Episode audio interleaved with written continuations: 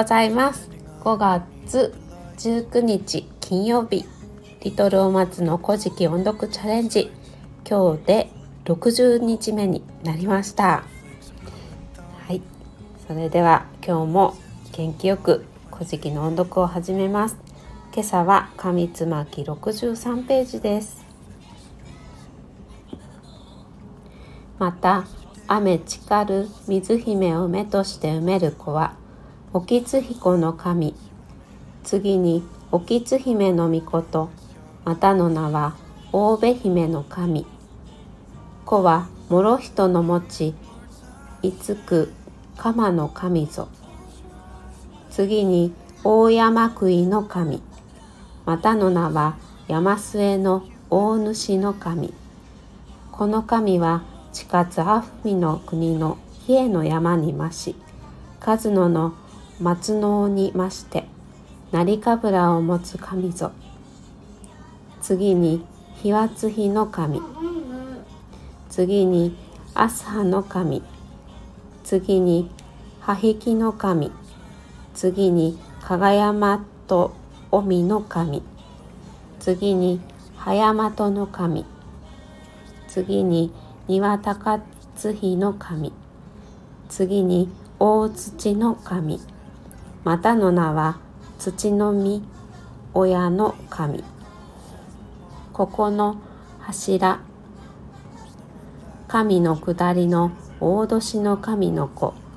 大国御霊の神よりしも。大土の神より先は合わせて遠まり無柱。以上で音読を終わります。ここからは自分のためのアウトプットをしていきます。昨日は大国主が国づくりをする上でのパートナーが海を照らしてやってきました、えー私を丁寧に祀ってくれたら私はあなたと共に国を作ろうじゃないかと言ってくれました。その神様は三諸山にいる神様で大年の神と言います。はい。そして今日は大年の神がかよ姫との間に大年の神とかよ姫の間に生まれた三年神。これは穀物の神様ですね。はい、その穀物の神の三年神と雨かる水姫の間におきつ彦の神が生まれました。そして次におきつ姫の御事が生まれましたと。このおきつ彦とおきつ姫というのはかまどの神様です。はい、えー、これは火の神家具土とともに台所の神様として祀られている神様で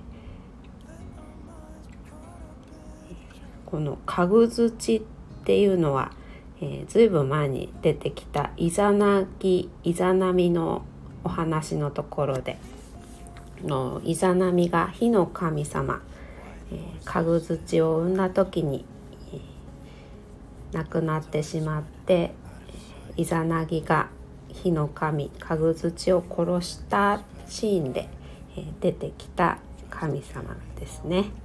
はい久しぶりに出てきました。はい。そして、うん、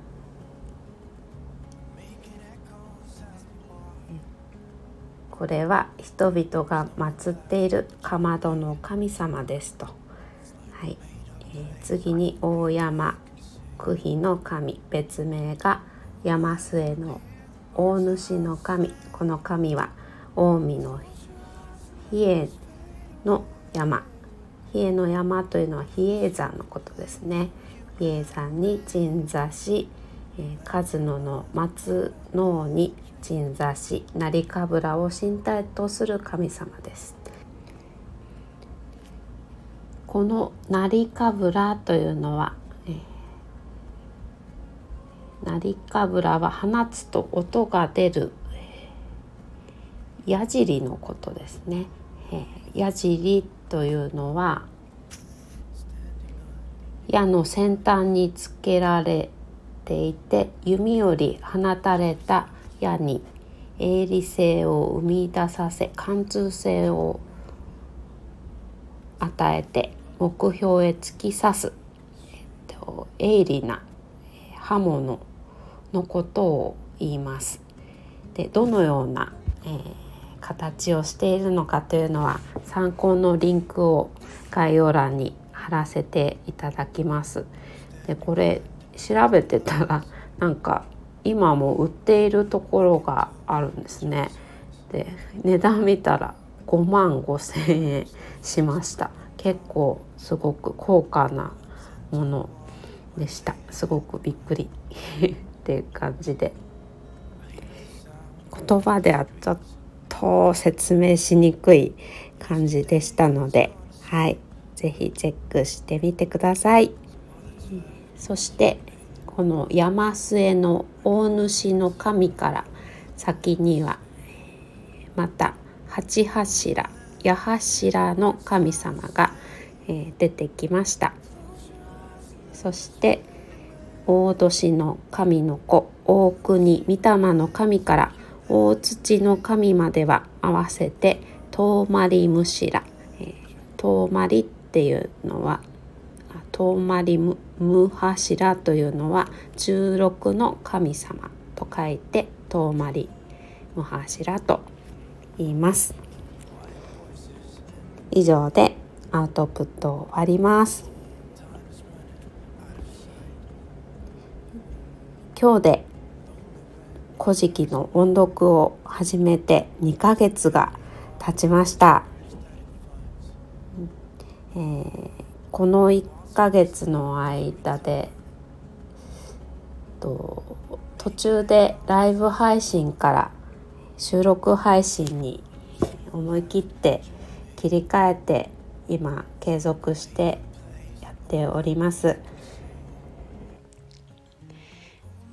毎日トッツーさんや、えー、一郎さん。あと深みんとさおりんとおきみちゃんともこぬなおさんしんさんでいじろうさんセイムムーンさん、うん、きゅんちゃんもねあのマイフルオールスターズの皆さんや古事記シスターズの竹前さんやあとひとみさん。そして何よりもお松さんとタカさんに温かく見守っていただきながらこうして2ヶ月を迎えることができました。皆さんありがとうございます。この2ヶ月間は辛いなって思ったことは一度もありませんただあのお仕事を始めたのでやっぱり体がついていかなかったかなというイメージです。この音読チャレンジを運動で例えるならフルマラソンですね。はい。もう目標の大会を大会にエントリーしてそこから筋トレして走る練習をしてマラソン大会スタートしてそして笑顔でゴールする、うん、私はそんな感じがいたします。私は結構負けず嫌いなところがあってそれは人に対しても結構そうなんですけれどもやっぱり自分に対しても負けず嫌いで。で好きな言葉は負けない負けたくないっていう言葉が私は一番好きですね。はい。うん。戦いではないですが、えー、音読チャレンジは対自分との戦いのような気がいたします。残りと35ページです。あと35ページしかないって思うとなんとなくカウントダウンが始まって寂しくなってしまいそうなんですが、えー、私はゴールした後の古事記をどのようにして楽しんでいくかを、えー、今考えておりましてすごくワクワクしています、はい、明日からもどうぞよろしくお願いします。今日もありがとうございました。皆さんにとって今日が素敵な一日になりますように。それではまた明日お会いしましょう